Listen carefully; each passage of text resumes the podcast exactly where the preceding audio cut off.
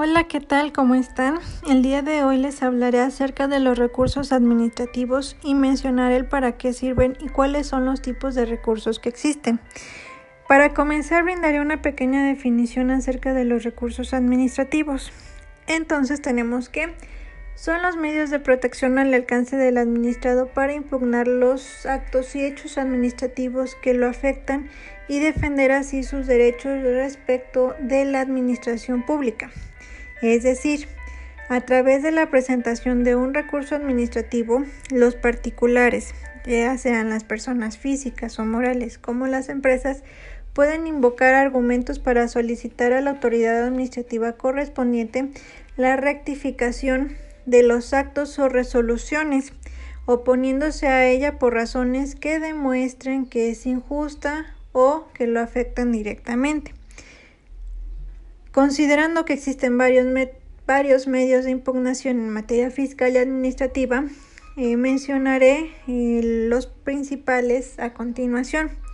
El primero, el recurso administrativo de revocación es el que se presenta ante la autoridad que emitió la resolución y es esa misma autoridad la que debe resolver para dejar sin valor o efecto el acto o el hecho administrativo que se realizó. El segundo es el recurso administrativo de inconformidad. Es un medio legal con el que cuentan los interesados y afectados para manifestar un desacuerdo sobre los actos y resoluciones de las autoridades administrativas a través de la expresión de los perjuicios que han sido ocasionados.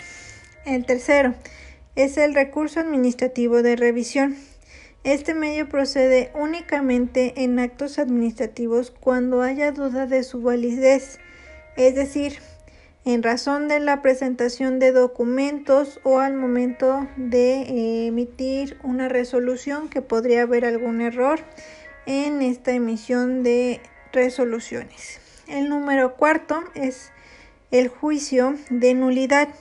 Es un medio de defensa que tiene el particular que se ve afectado por algún acto o resolución de autoridad fiscal, a efecto de que sea un tribunal quien lleve el conflicto entre la autoridad administrativa y los contribuyentes y determine si la resolución es la nulidad de los actos o resoluciones antes examinados.